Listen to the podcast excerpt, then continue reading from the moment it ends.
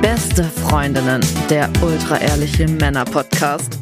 Ohne fühlt sich's einfach besser an. Wenn wir Freunde wären, dann würdest du so einen Scheiß überhaupt nicht machen. Du machst uns alles kaputt. Das Ich kann mich auch unglaublich gut mit ihr unterhalten, aber sie bräuchte, sie bräuchte ihren Psychotherapeuten damit da, dabei. könnt echt gut lügen, wirklich. Hallo und herzlich willkommen zu Beste Freundinnen. Hallo. Euer Apfelmittel für die Ohren. Mm. Max, wann hast du das letzte Mal was zum ersten Mal gemacht? Ich weiß, die Frage habe ich dir schon viermal gestellt. das ist schon einfach mal. Das, äh, ich habe das letzte Mal zum ersten Mal eine Cthulhu-Kampagne gespielt, falls es dich interessiert. was? Das ist von Lovecraft, das ist ein Science-Fiction-Autor, der hat so ein riesen Universum geschaffen mit so Monstern und es ist auch alles sehr psychologisch, beziehungsweise werden die alle geisteskrank aufgrund dessen, dass sie daran glauben, dass es bestimmte Monster und so gibt, also auch irgendwie nachvollziehbar. Und da gibt es so ein Rollenspiel, das habe ich jetzt am Wochenende angefangen. War cool. Spielt in den 20er Jahren, kann man auch in anderen Zeiten spielen. Okay. ich bereue es immer, wenn ich, ich so eine Sache frage und du dann antwortest, dass ich überhaupt gefragt habe. Ja. Da werden wir, glaube ich, niemals zusammenkommen. Steht deine Frau auf so einem Kram? Nein, überhaupt nicht. Die fragt sich, was ich da mache und warum ich das mache. Warum ich damit meine Zeit verschwende. Okay. Also die ist eher wie du irrational und sagt sich so ein Bullshit. Ey, Spielen ist ja mittlerweile bei mir angekommen, aber Ja. Fantasy? Ja, das ist ja auch Spielen, was wir da machen. Mhm. Aber es ist eigentlich Schauspiel. Okay. Das ganze Leben ist ein Spiel. Mhm. Am Ende, ne? Aber warum fragst du mich zum vierten Mal, wann ich das letzte Mal was zum ersten Mal gemacht habe? Was ist es denn? Gibt es bei dir was, was du zum ersten Mal gemacht hast? Oh, immer mal wieder Kleinigkeiten. Ich war das erste Mal so eine richtig krasse Rodelstrecke rodeln mit meiner Tochter. Jetzt hier in Berlin? Nein, Mann. wo denn in Berlin? Auf der Straße ich irgendwie weiß, kann ja runter? sein, dass es irgendwie so. Es gibt eine Sommerrodelbahn, die ist nicht allzu weit weg, die ist in Brandenburg irgendwo. Oder Mhm, war ich Nein, war aber nicht in Berlin. Okay. Und ich war in so einem Windkanal, Fallschirmspringen, hatte Das- ich dir ja, ich. Ja, das da zählt, ne? Ja, und sonst werden noch ein paar Sachen kommen dieses Jahr. Okay, die Zukunft zählt auch. Gibt es so ein Highlight, wo du sagst, da freue ich mich, dass ich das zum ersten Mal machen werde? Beziehung Hm. eingehen zum Beispiel, eine langfristige? Du bist ein ganz, ganz witziger. ganz, ganz witziger. Nee, ich, ich guck mal, was kommt. Ich guck mal, was kommt. So, heute geht es nicht so viel um uns, sondern um STIs. Also, Die Geschlechtskrankheit? ja. Die eine STI.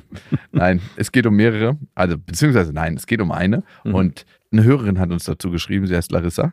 Und Larissa schreibt: Hey Jakob und Max. Nachdem ich mich von meinem Freund getrennt habe, habe ich eine gute Ablenkung in einem hübschen Typen gefunden. Wir haben uns circa drei Monate getroffen.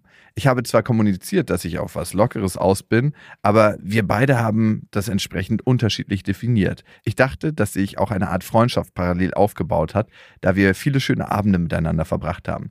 Das ist auch ganz schwer an dem Punkt, ne, wenn man so schöne Abende miteinander hat und Mhm. es ist alles so harmonisch und man sich auch menschlich gut versteht. Also wer trifft sich nur zum Sex? Ich glaube, da gibt es einige, die das zumindest in der Vorstellung machen würden. Ja, aber es kommt doch so selten vor. Man redet ja auch immer miteinander, man verbringt Zeit, man hat irgendwie andere Sachen, die man teilt. Man teilt so Geschichten, oder? Ja, also ich, meine, viele und auch ich bin da nicht frei von, wollten eigentlich eine lange Zeit immer nur Sex. Und Wirklich? Also hin, raus? es hat ja nie, ist ja nie dazu gekommen. es ist ja nur ein Dass im Kopf, doch- hey, die würde ich gern, mit der würde ich gern schlafen. So dieser Gedanke war im Kopf. Aber dass man Nur schlafen. dass man natürlich auch noch andere Sachen machen kann, die dann drumherum Spaß machen und das Ganze erst zu einem schönen Erlebnis machen und wahrscheinlich dann auch in den meisten Fällen zu einem schönen Sexerlebnis, vergisst man auf dem Weg oft. Die Intimität, die baut man ja davor auf, Ja, nicht die- nur genau. während des Sexes. Das ist ja Erstaunlicherweise. Nach einer gewissen Zeit habe ich allerdings gemerkt, dass er an mir als Mensch immer weniger Interesse zeigt und er nur auf das Körperliche aus ist. Mhm. Ja, das kommt. Die Intimität ist ja jetzt schon geschaffen. Warum sollte man da noch mehr dran Wenn es so richtig mühselig wird, Ja. so, oh, nicht schon wieder das Gespräch. Das geht mir richtig auf den Sack. Nachdem ich ihn gefragt habe, ob er sich mit mir auch treffen würde, wenn wir keinen Sex hätten, hat er das mit Nein beantwortet. Ja, immerhin. Respekt, würde ich auch sagen. Ey, da ist er wenigstens ehrlich. Ja. Boah, das so rauszuhauen? Gar nicht so einfach, oder? Ihm ist es anscheinend sehr, sehr einfach gefallen. Aber das finde ich schon straight.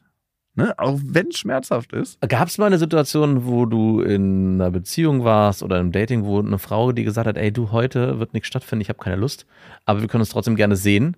Und du hast dann gesagt, ja, gern. Aber eigentlich hättest du gesagt, äh, nein. Okay, gut, danke, dass du Bescheid sagst. Also, was ich schon öfter gehört habe, war, hey, wir können heute nicht miteinander schlafen, weil ich habe meine Tage. Ja, klar, Klassiker. Und wie kommt man denn aus diesem Treffen wieder raus? Was Genau. Das, ich, ich war sogar in einer Beziehung, wo mir das immer wieder mal passiert ist. Und das war wie so eine Testfrage. Natürlich war es eine Testfrage. Möchtest du trotzdem vorbeikommen? Mm, ja, sehr gern. Du, ich war über mehrere Monate mit einer Frau in einer Affäre. Und weißt du, was mysteriös war? Über diese Zeit, und wir haben uns regelmäßig getroffen, so einmal die Woche. Ja. Ich meine, hätte genau von der Zeit gepasst, hatte sie kein einziges Mal ihre Tage. Vielleicht war sie der Durchschluckerin, eine Durchnehmerin. Ja, ich hatte mich das auch schon gefragt, ob sie ihre Tage nicht kriegen will und deswegen die Pille durchgenommen hat. Die ganze Zeit, aber Ja. es wäre ziemlich ungesund gewesen. Also ich hatte einen Kumpel, der hat es mit seiner Freundin so praktiziert, die hat es so durchgezogen und der meinte, es gibt einmal im Jahr so ein, ich weiß nicht, ob es stimmt, so ein, so ein Gesamtausstoß.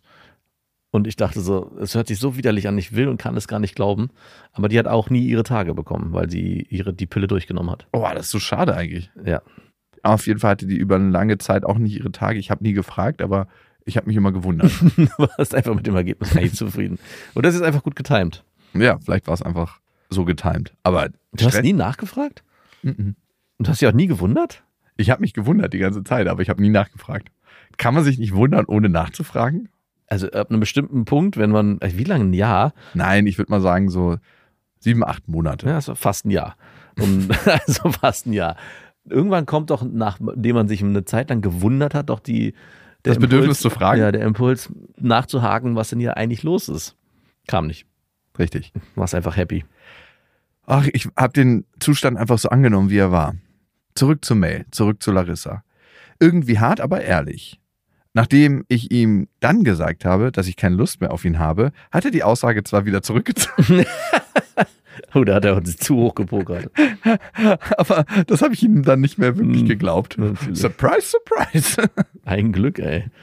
Mir ist einfach aufgefallen, dass ich zwar Lust auf etwas Lockeres ohne Verpflichtung habe, aber dass ich neben dem Sex natürlich irgendeine Ebene brauche, um in Kontakt zu treten. Ja.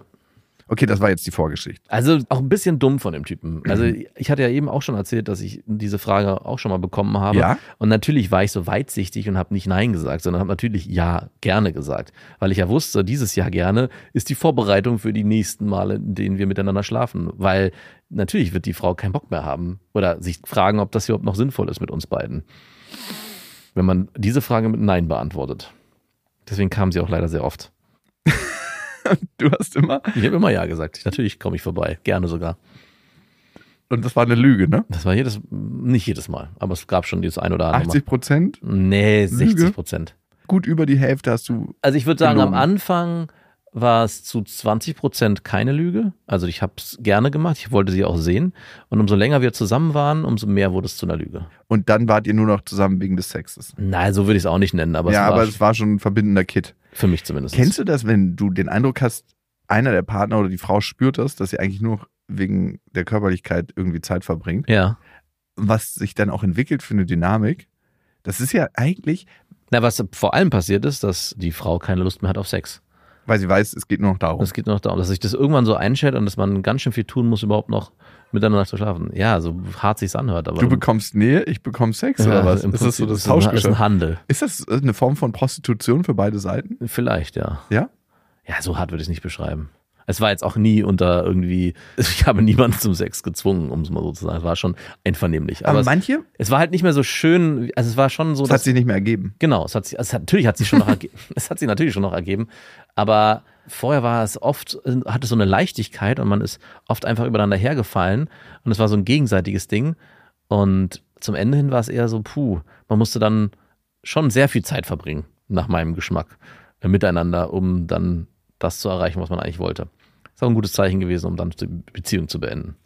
Und mit welcher Begründung hast du die Beziehung beendet? Hey, ich merke, ich muss hier zu viel emotional investieren, um am Ende mit dir Sex zu haben. Nee, es ist ja dann erstaunlicherweise natürlich das Offensichtliche passiert. Ich hatte dann irgendwann auch keinen Bock mehr auf Sex. Also wenn du Ah. jemanden an der Seite hast, der nicht mehr mit dir körperlich sein will, dann willst du mit der Person ja auch irgendwann nicht mehr körperlich sein. Also zumindest ging es mir so. Gibt Und- da auch ein paar ungesunde Kollegen da Ja? Das ist so weiß. genau umgekehrt. Genau. Und das irgendwann fragt man sich halt schon, macht das hier noch Sinn? Und muss dann fremd gehen. Ach, du bist fremdgegangen. Na, nicht fremd gegangen, aber ich habe zumindest mich mal umgeschaut. Mhm. Okay, gut. Es ist nichts passiert, aber Natürlich nicht, aber wenn was passiert wäre, dann hättest du es gerne zugelassen. Aber es ist nichts passiert, Es weil ist nichts nichts- passiert, weil ist nichts nichts gegangen ist. genau. Das sind immer wieder die schlimmsten. Das ist eigentlich noch schlimmer als Fremdgehen. Offen dafür sein, aber nicht die Möglichkeit schaffen. Und dann Nee, es einfach nicht hinbekommen. genau nicht hinbekommen. Aus der un eigenen Unfähigkeit heraus. und dann später sagen, ich war ja dann doch noch treu, es ist nichts passiert. aber es ist nichts passiert. Ja, aber fängt Fremdgehen an. Ist halt Eigentlich ist man da schon fremd gegangen. Ja, schon also wenn man es vorhatte, aber es ist nichts passiert, weil man es nicht hinbekommen hat, dann ist das noch schlimmer als Fremdgehen. Ja. Okay, zurück zu Larissa. Nachdem das mit ihm beendet war, habe ich mich bei meiner Frauenärztin auf STIs durchchecken lassen. Nachdem die Laborfunde da waren, ist rausgekommen, dass er mich mit Chlamydien angesteckt hat. toll. Kann nur von ihm sein, da ich seit meiner Beziehung nur mit ihm geschlafen habe und in meiner Beziehung auch regelmäßig untersucht wurde. Lässt du dich in deiner Beziehung regelmäßig auf STIs untersuchen? Mhm. Nein. Aber du bist dir auch relativ sicher, dass deine Frau treu ist. Ja. Okay. Als ich ihm das telefonisch mitgeteilt habe, war seine Reaktion sehr knapp. Er hat es quasi nur abgenickt und dann war das Telefonat beendet. Kein tut mir leid, ich hoffe, du hast keine Schmerzen oder ähnliches. Glücklicherweise verlief alles symptomfrei bei mir, was er aber ja nicht wissen konnte, ganz abgesehen von dem Risiko der Unfruchtbarkeit. Hm. Jetzt sitze ich hier und bin sauer. Wahrscheinlich auch, weil mir das nochmal gezeigt hat, wie scheißegal ihm das alles ist und vor allem ich ihm bin. Einige Tage sind seit dem Telefonat jetzt vergangen, ohne dass er sich nochmal bei mir gemeldet hat. Mir ist bewusst, dass ich selber das Risiko eingegangen bin, mich mit irgendwas anzustecken, weshalb ich ihm deshalb jetzt auch nicht wirklich einen Vorwurf machen kann, aber über ein paar Worte mehr von ihm hätte ich mich schon gefreut. Ich entschuldige mich ja sogar schon, wenn ich die Vermutung habe, jemanden mit einer Erkältung angesteckt zu haben. Er ist auf jeden Fall in der Hinsicht weiter selbstbewusster unterwegs. Ob Schnupfen oder Chlamydien, pff. Ignorant, nicht selbstbewusst. Er ist sich der andere nicht bewusst und ziemlich sicher seiner selbst auch nicht. Und jetzt fragt sie, ob sie ihn nochmal darauf ansprechen soll. Und ob das was ist, wofür man sich entschuldigen sollte, auch wenn es nicht mit Absicht war. Weiß sie ja nicht. Das weißt du ja gar nicht. Vielleicht weiß er ja schon seit Jahren, dass er Chlamydien hat und das ist von ihm Ja. so ein Kink, das dann zu verbreiten in seinem Kreis. Er ist auch schon halb blind. er sieht auch fast nichts mehr. Also, sollte sie ihn nochmal darauf ansprechen? Also zumindest sollte er, also wenn sie so eine generelle Verantwortung für das Thema an sich auf sich nehmen will, wäre es vielleicht wichtig, ihm eindeutig einzuhämmern, dass er das auch allen anderen Partnerinnen sagen soll. Weil ich vermute mal, wenn sie das herausgefunden hat und er darauf so reagiert, ja, okay, alles klar, danke, wird er nicht alle seine Sexualpartnern anrufen und sagen, hey du, ich habe übrigens Chlamydien. Und er könnte vielleicht der Wirt sein einer Pandemie, die sich dann entwickelt, eine Chlamydien-Pandemie, wenn er einfach weiter rumvögelt und alle anderen weitere anstecken. Also, ja. Das 100 Prozent. Also, Ja. das sollte sie ihm nochmal bewusst machen, wenn du das dann möchtest, Larissa. Aber du hast ja anscheinend eine große Wut in dir. Also, Wut ist auch voll angebracht, natürlich. Der Typ hat dich mit Chlamydien angesteckt. Ziemlich sicher wusste er es nicht. Also, das wissen wir jetzt nicht. Aber dass sich das wütend macht, voll gut eigentlich. Und nutzt doch die Energie, um deine Grenzen zu setzen. Ich glaube, was du nicht erwarten kannst von ihm, weil er einfach wahrscheinlich nicht der Typ dafür ist und ihm das, wie du gesagt hast, auch ein Stück weit egal ist, dass er jetzt zu dir kommt und sagt, hey, Larissa, tut mir leid, ich habe nochmal darüber nachgedacht. Ist echt scheiße, was da passiert ist. Ich habe mich jetzt auch nochmal untersuchen lassen und ich habe die 120 Frauen davor abtelefoniert, die auch im Kreis sind. Nein, das wird er wahrscheinlich nicht machen. Also da ohne Erwartungshaltung, aber was da helfen kann, ist einen Brief zu formulieren, wo du das äußerst, was in dir vorgeht und entsprechend dann auch das loslassen kannst, vielleicht besser, ne? Also eine Entschuldigung wird dir ja nichts bringen. Also was bringt dir eine Entschuldigung? Gar nichts. Tut mir leid. Vor allem könnte ich mir sogar vorstellen, dass er das wusste. kann sein, dass er das wusste. Das wäre wahnsinnig widerlich und scheiße. Mhm. Aber eine Entschuldigung wird ja nicht dafür sorgen, dass du sagst, so, ah, okay, jetzt bin ich mit der Situation im Rein. Guck mal bei dir, ob du dir eigentlich wünschst, dass er wieder in einer bestimmten Form Kontakt aufnimmt mit dir. Mhm. Und ob da auch was ist in dir von wegen, ah, scheiße, warum habe ich mich darauf überhaupt eingelassen? Ja, wobei so eine Entschuldigung ist natürlich nur für sie selbst, hat ja mit dem Typen gar nichts zu tun. Und ich glaube, da ist auch so ein bisschen der Wunsch drin, hey, ich habe mich hier auf jemanden eingelassen, der scheinbar menschlich unter aller Kanone ist, aber vielleicht hat er noch ein bisschen Anstand. Und vielleicht war mein, mein ursprüngliches Gefühl ihm gegenüber doch gar nicht so falsch, dass es eigentlich ein korrekter ist. Weil man möchte ja auch seinem Gefühl in Zukunft weiter vertrauen können. Also wenn ich jemanden kennenlerne und der hintergeht mich an allen Ecken und Punkten, frage ich mich ja irgendwann, habe ich so ein schlechtes Menschenverständnis? Und wenn derjenige vielleicht doch ein bisschen Reue zeigt, ihr gegenüber, hat sie vielleicht ein besseres Gefühl dazu. Natürlich geht es am Ende nur um sie und nur darum, dass sie sich wieder ein bisschen besser fühlen kann. Also mehr wird diese Entschuldigung wahrscheinlich auch nicht machen, aber könnte vielleicht trotzdem helfen. Was sie natürlich auch machen könnte, ist, wenn sie sagt, sie möchte dafür sorgen, dass dieser Typ Chlamydien frei wird, dass sie weiterhin mit ihm sich trifft und heimlich Antibiotika unterjubelt, dass er eine Woche, Ja. jeden Tag heimlich eine Woche lang. Voll die gute Idee. Aber vielleicht ist er ja gerade parallel mit jemandem, wo er sich immer wieder neu Ah. ansteckt. Da muss sie ihm noch mehr Antibiotika geben, so eine schon fast schon Überdosis, Mhm, damit er er über seinen. Samen der heilige Heiland wird und Chlamydien über den Weg heilt. Finde ich super. Also danke für deine guten Ideen und gut, dass du nicht Urologe oder Gynäkologe geworden bist. Larissa, was auf jeden Fall helfen kann, ist, sich das einmal runterzuschreiben. Beim Runterschreiben, ne, also wenn wir das einmal als Brief verfassen, Mhm. hilft das auch zu reflektieren, wie habe ich mich in der Situation gefühlt. Einfach da nochmal ins Reine mit sich zu kommen. Und dann muss man den ja auch nicht unbedingt abschicken in diesem Brief, sondern Nee. dann ist es einmal für dich geordnet vor allem. Sonst kann es passieren, dass der Kopf sich immer wieder dreht und dreht und dreht und versucht eine Lösung dafür zu finden. Aber es, es kann schon helfen, auch nochmal diesen Brief so zu formulieren, um ihm halt ins Gewissen zu reden. Ich glaube, das kann man schon mit einem guten Gewissen abschicken, um auch für sich eine Klarheit zu haben, beziehungsweise um so für sich auch zu sagen, hey, ich habe ja alles getan, mehr kann Ja. ich nicht tun. Und wenn er sich da nicht helfen lassen möchte, vielleicht gibt es ja eine Frau, die du kennst, die auch mit ihm zu tun hat, Ja. dann kann man ihm darüber helfen. Ja. Na, ist ja so. Ja, ist so. Also wenn er das nicht anspricht bei Partnerinnen, mit denen er ungeschützten Verkehr hat, dann Ja. ist er einfach eine Gefährdung. Ja. Und dann ist er auf jeden Fall jemand, der keinen Fuck gibt, nur Fuck macht. Und das muss angesprochen werden. Okay. Ey, wie schlimm das früher gewesen sein muss, wie viele Leute mit Geschlechtskrankheiten rumgerannt sind. Zu einer Zeit, wo es eben noch nichts, keine Diagnosen gab und nichts und das einfach verbreitet haben noch und nicht. ne? Gab es nochmal ein paar ganz andere Sachen. Ja. Auf jeden Fall danke für dein Vertrauen und viel Kraft auf deinem Weg. Kommen wir zur nächsten Mail. Die ging an beste.bestefreundin.de und da schreibt jemand erste Male. Und darum habe ich dich vorhin auch gefragt. Hm. Die ersten Male, ne? Sie kommt von Sophie. Lieber Max, lieber Jakob, wenn ich etwas überfordert und verzweifelt bin, was in meinem Datingleben schon oft vorkam, schaue ich gerne mal in eurem Podcast nach, ob ihr schon eine Folge zu dem Thema, das mich beschäftigt, rausgebracht habt. Euer Humor und eure ehrliche Art helfen mir dann immer ganz gut dadurch. Jedoch ist mir aufgefallen, dass eine wichtige Folge fehlt. Das erste Mal, beziehungsweise erste Male. Das erste Mal gab es nämlich schon. Zum Background. Ich bin 22 und habe mittlerweile meinen ersten festen Freund. Es ist so ziemlich mein erstes Alles. Meine erste Liebe, mein erster Sex und es verunsichert mich extrem. Er hat schon eine Beziehung vor mir und natürlich auch mit viel mehr Frauen Sex. Während ich frisch lerne, wie es ist, das erste Mal eifersüchtig zu sein, das erste Mal Angst zu haben, jemand ich liebe dich zu sagen oder es auch nur zu fühlen, sich zum ersten Mal zu streiten und wieder zu vertragen und auch zum ersten Mal Vorspiel und Sex zu haben, vergleiche ich mich ständig mit ihm.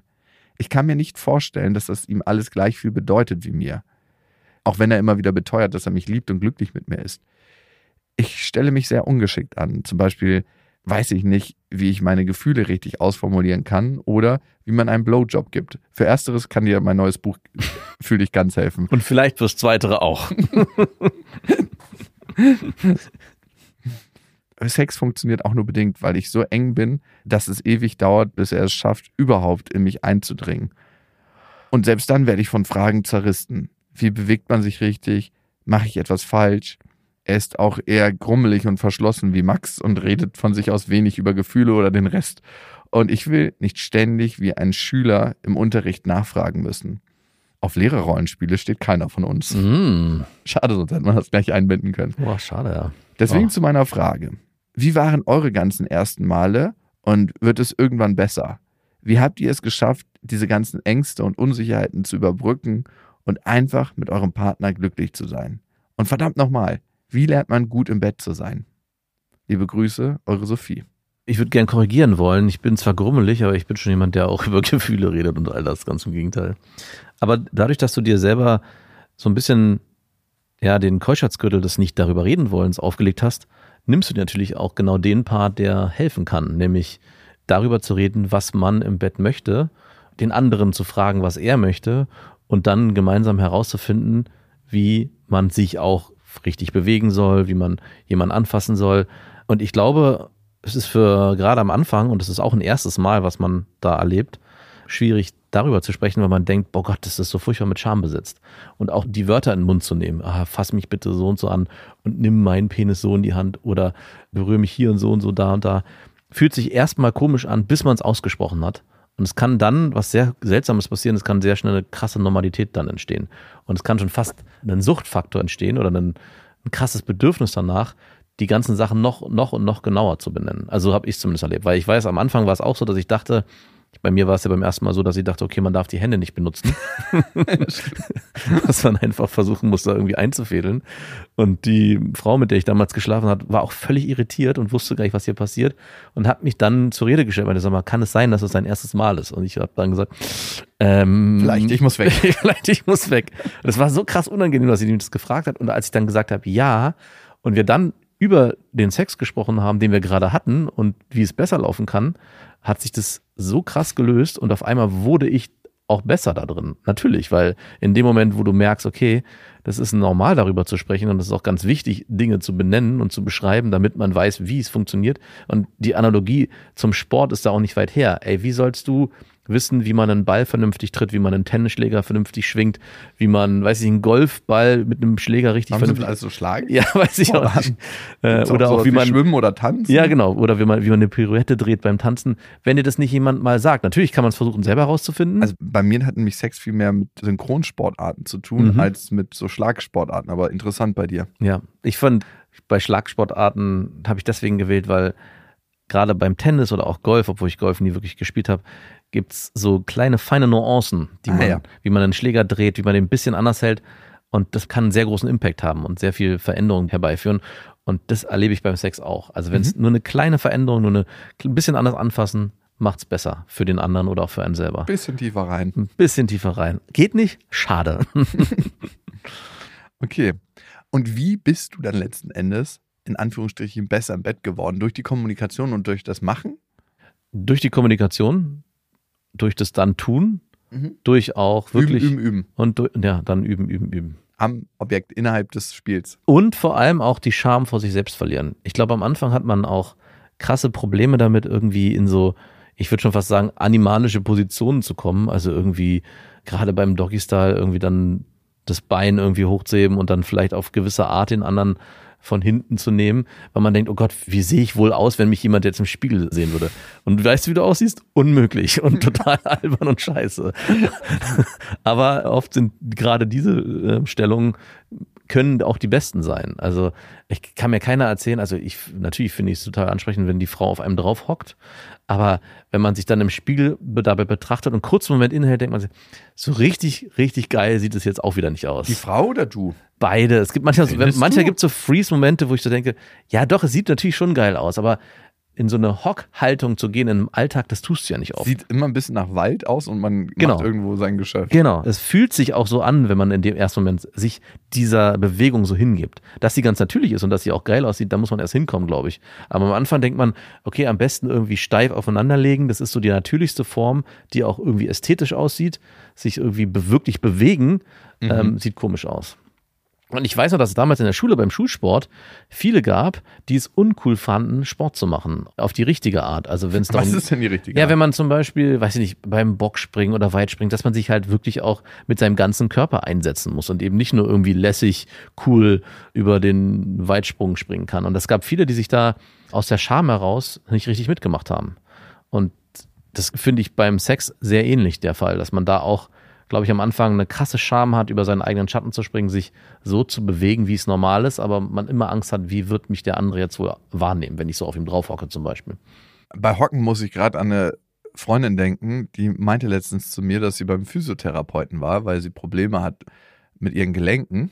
Hm. Und der meinte dann zu ihr, okay, ziehen Sie mal Ihre Leggings aus. Und die hatte nur so einen ganz knappen String-Tanga an. Mhm. Und dann wollte er, dass sie squattet vor ihm. Und das hat er sich dann von hinten und von vorne angeguckt, um zu sehen, anscheinend, wie sich ihr Kniegelenk bewegt. und der war noch super jung, der Mhm. Physio. Und die hat auch eine granatenmäßige Figur Mhm. dass er zu Hause mit seinen Kumpels dann sich in die Hände geklatscht hat und gesagt hat, also mein Job ist auch nicht immer der allerschlimmste. Aber ist doch voll krass, oder? Ey, vielleicht haben die sogar so eine eklige Challenge. Mal sehen, wen ich ausgezogen bekomme unter sich Physiotherapeuten. Das ist schon sehr komisch, dass man bei einer Kniegeschichte, gerade bei einer Leggings, die du ja gefühlt bis hoch zum Oberschenkel ziehen kannst. Genau, da hätte es eigentlich Ja. gereicht zu sagen, zieh die mal bitte übers Knie. Ja, Und sie hat sich auch nicht so richtig gut dabei gefühlt, aber sie hat es erst hinterher realisiert, so was da gerade irgendwie auch abgegangen ja, ist. klar. Ja, ich fand es auch merkwürdig und es ist schwer zu sagen, wenn man nicht irgendwie im Physio-Game drin ist, ob das notwendig ist. Ja. Ob das eine notwendige medizinische Maßnahme ist oder eine notwendige notgeile Maßnahme.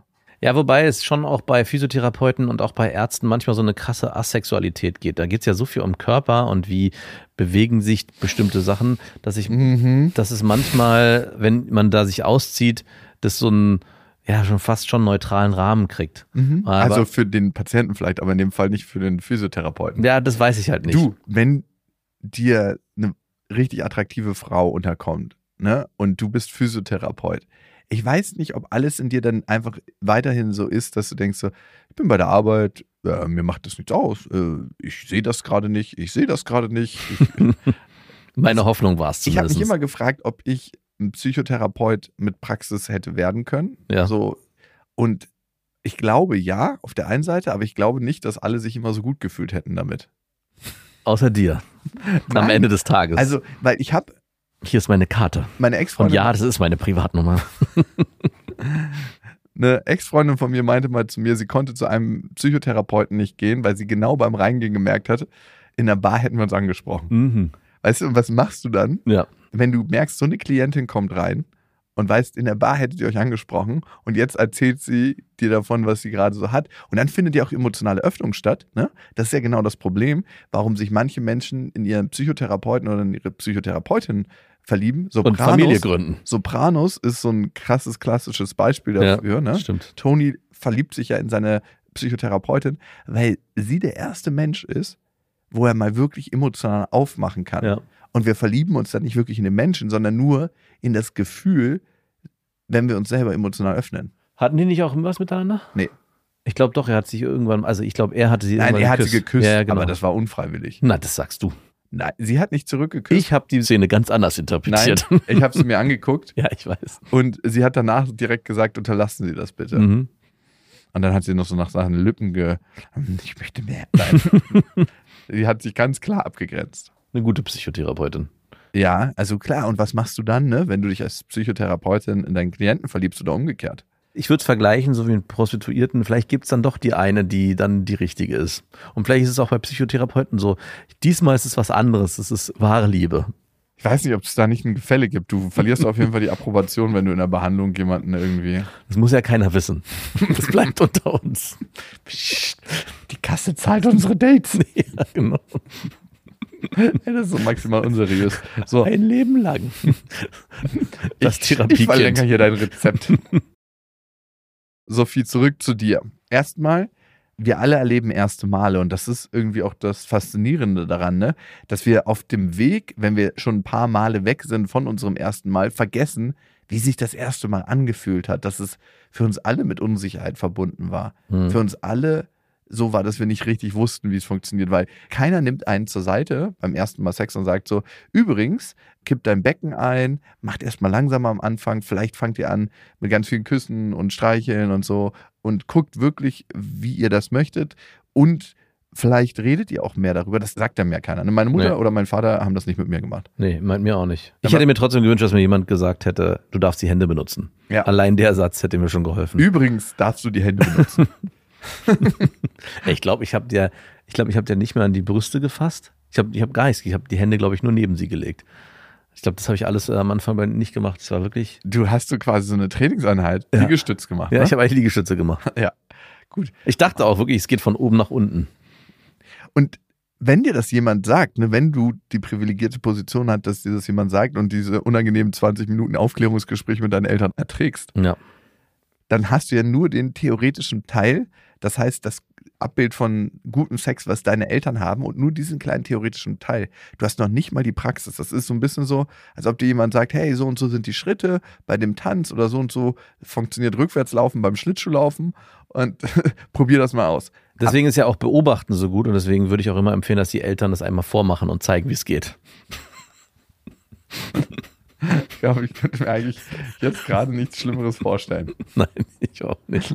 Und ich meine, man könnte es ja auch kombinieren. Man muss es ja dann auch, wenn man einen Freund hat oder eine Freundin, dann können die Eltern es auch gleich für beide vormachen, damit beide was von haben. Kannst du aufhören, ey? Was ist los? So, wir wollten jetzt gerade Sex haben. Kommt bitte nach oben. Wir zeigen euch mal, wie es geht. Und klick, wir haben auch ein Video, damit ihr euch das später nochmal angucken könnt. Und dann Lerneinheit, so- dann immer so Lerneinheit 1. Lektion 1. Ja, also ich glaube, ganz, ganz viele Menschen, auch noch heute, haben Unsicherheiten in ihrem Sexleben. Und es gibt immer wieder Situationen, wo ich mich auch unsicher fühle. Also es ist erstmal voll natürlich, Sophie, dass du dich unsicher fühlst und dass da Gibt es jetzt noch Momente, wo du mit jemandem schläfst, dass du am Anfang sagst, ah, okay, da weiß ich nicht, da bin ich mir nicht sicher? Boah, ich hatte es letztens erst und da habe ich mich gefragt, warum habe ich es eigentlich in dem Moment nicht gesagt? Da habe ich mit einer Frau geschlafen und wir hatten vom Kamin Sex und es war richtig muggelig und warm. Aber das Problem ist, dass ich habe dann so eine Matte, ne? Ja. So eine ähm, Yoga-Matte, aber so eine größere, dickere. Ja, ich wollte gerade sagen, wie du das bitte sonst auf dem Laminatboden machst oder nicht Laminat, äh, Laminat? Ich Dielenboden. bitte dich. Dielenboden, Entschuldigung. Ich bitte dich. In meiner Wohnung bitte kein Plastik. Pfui. Laminat.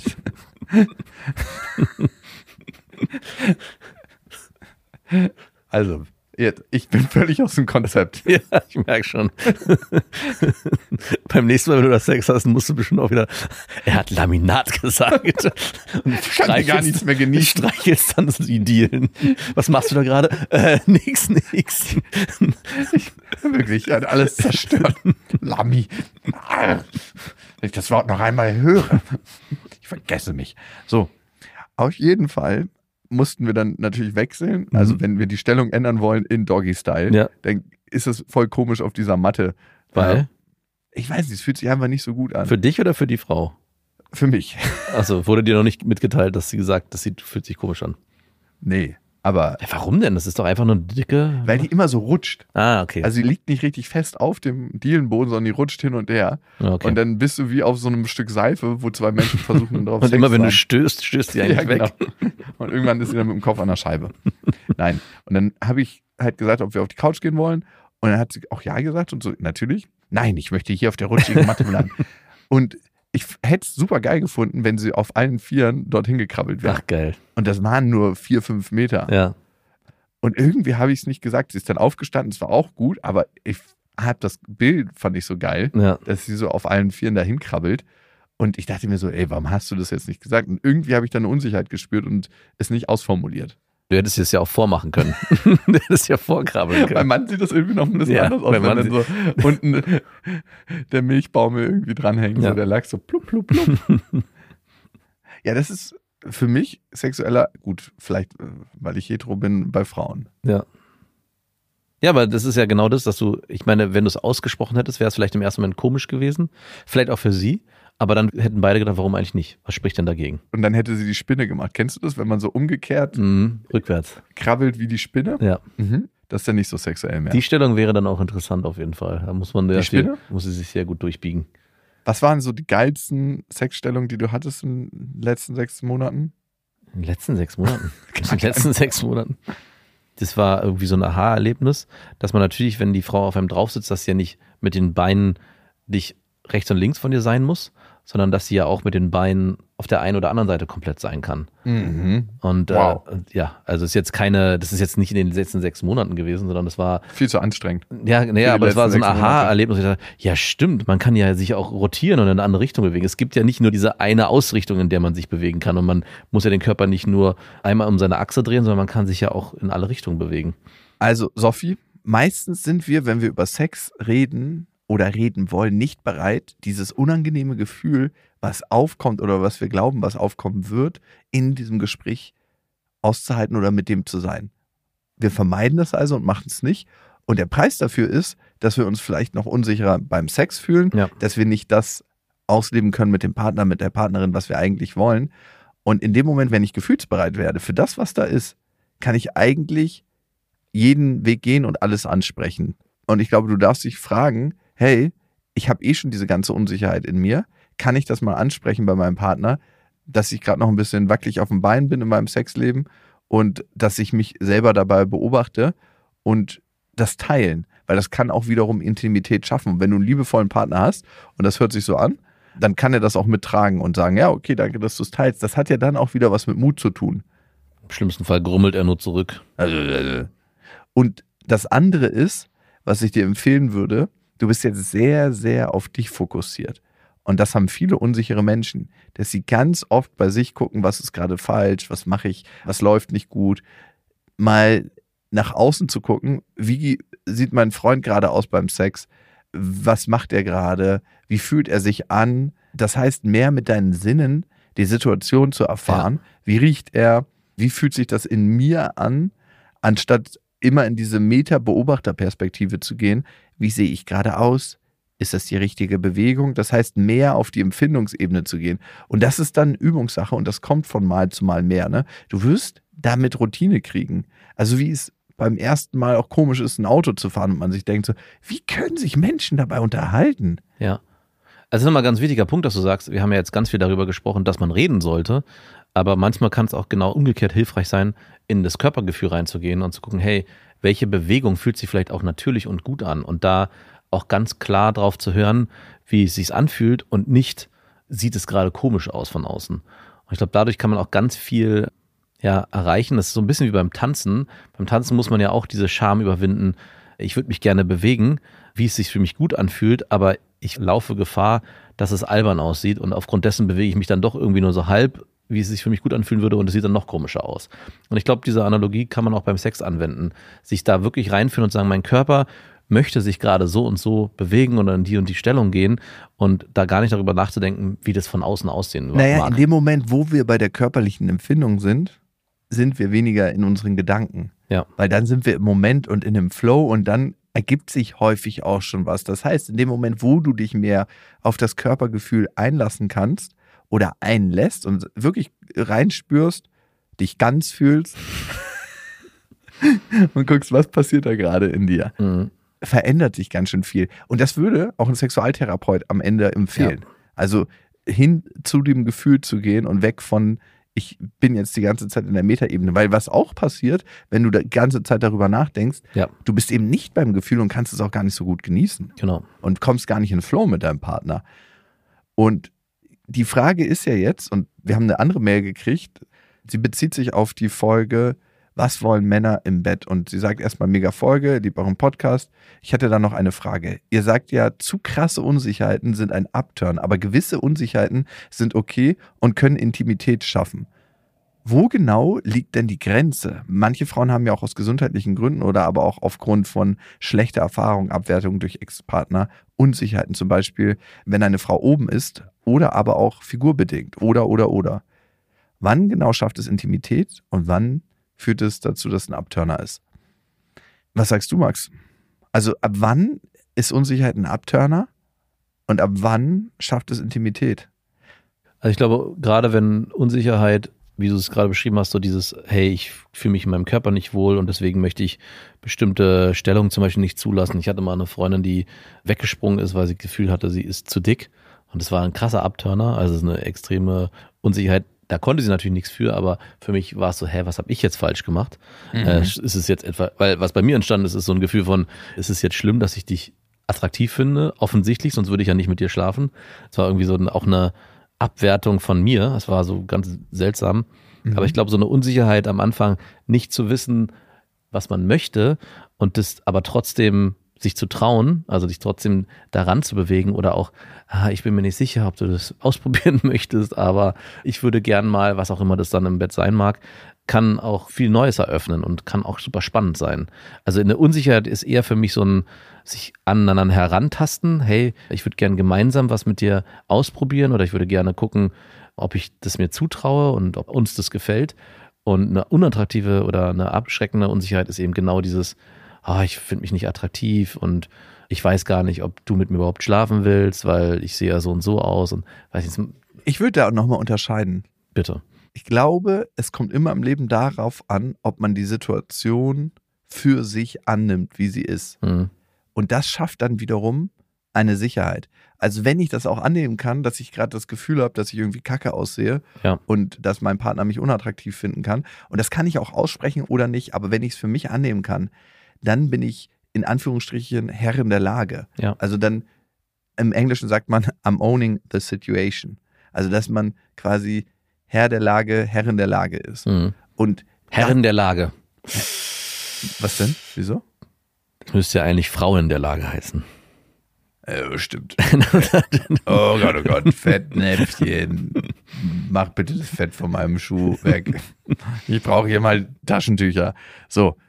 Und dass man auf jeden Fall sich der Situation bewusst ist und das kann man in Kommunikation bringen oder eben nicht, aber es hat viel mit der inneren Haltung zu tun, die ich zu einer Sache habe. Ja. Und das spürt man dann wiederum. Das ist ganz, ganz lustig eigentlich der Effekt, den es hat. In dem Moment, wo ich sage, ja, ist dann so, ne? Und ich spüre meine Unsicherheit und ich kann das annehmen, dass das eben so ist, kann das wiederum dazu führen, dass man die Unsicherheit verliert. Das ist so ein ganz, ganz merkwürdiger Plot-Twist, der ganz häufig dann entsteht. Ja. Und auch wenn man es ausgesprochen hat und sagt, hey, du, ich merke irgendwie, wenn du mich von hinten nimmst, dann denke ich immer, ich sehe nicht so attraktiv aus, aber du, lass uns einfach trotzdem mal das probieren und sei dir gewiss, was ich denke.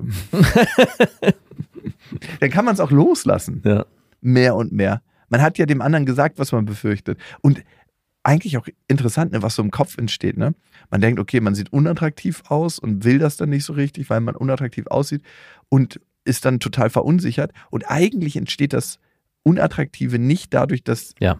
der Typ das sieht, Genau. einen von hinten sieht, sondern durch das Verhalten, weil Ja. man eben so denkt. Genau. Und ah, man erzeugt genau das, was man eigentlich so 100% vermeiden will. Genau. So ein bisschen wie der typische Unfall, den man kreiert, zu dem man eigentlich nicht hingucken sollte. Ne? Ja. Also natürlich sollte man es trotzdem benennen, aber es kann auch, die- wie, du schon sagst, die Gefahr bestehen, dass dann erst überhaupt das aufkommt. Also meine Freundin damals hat ja, ich glaube, ich habe ich schon mehrfach erzählt, hat gesagt, hey, ich mag meine dicken Fesseln an meinen Füßen nicht. Und mir ist es vorher gar nicht aufgefallen, dass sie und es war auch nicht dramatisch, aber in dem Moment war ich da so drauf fokussiert und Oh habe nur, hab nur noch diese dicken Fesseln Ich fühle mich von deinen Fesseln gefesselt. Ist mir nicht aufgefallen. Aber dann Ich, musste, schon. ich wusste nicht mal, was Fesseln sind. Ich habe das bis dahin gar nicht. Weil bei Pferden sagt man Fesseln, nicht bei Frau, Frauen oder Doch, Menschen. bei Menschen sagt man ja auch Fesseln. Nein. Doch. Man sagt doch nicht Fesseln. Fußgelenke. Ja. Schöne, zarte Fußgelenke. Ich bin mir sehr sicher, dass man Fesseln auch bei Menschen sagen, sagen kann. Vielleicht. Nicht nur bei Pferden. In deiner Welt vielleicht. Ey. Es ist für mich immer verknüpft mit Pferden. Ja, und mit deiner Ex-Freundin. Und mit der Ex-Freundin, ja. Gut, du alte Fessel. Ich glaube, das war's für heute und vielen Dank an euch fürs Zuhören. Und übrigens, ihr könnt mein neues Buch, ich sag's gern immer wieder, gerade wenn ihr euch in der Geschichte wiedergefunden habt, vorbestellen. Fühl dich ganz, weil es hilft auch, Sicherheit in der Partnerschaft zu gewinnen und auch im Sexleben. Fühl dich ganz, könnt ihr ab jetzt vorbestellen, was passiert, wenn wir unsere Emotionen verstehen und annehmen. Das ist mein neues und erstes psychologisches Sachbuch. Und den Link dazu gibt's auch nochmal in den Shownotes. Macht's gut. Wir wünschen euch was. Das war Beste Freundinnen, eine Produktion von Auf die Ohren. Damit ist die Show beendet.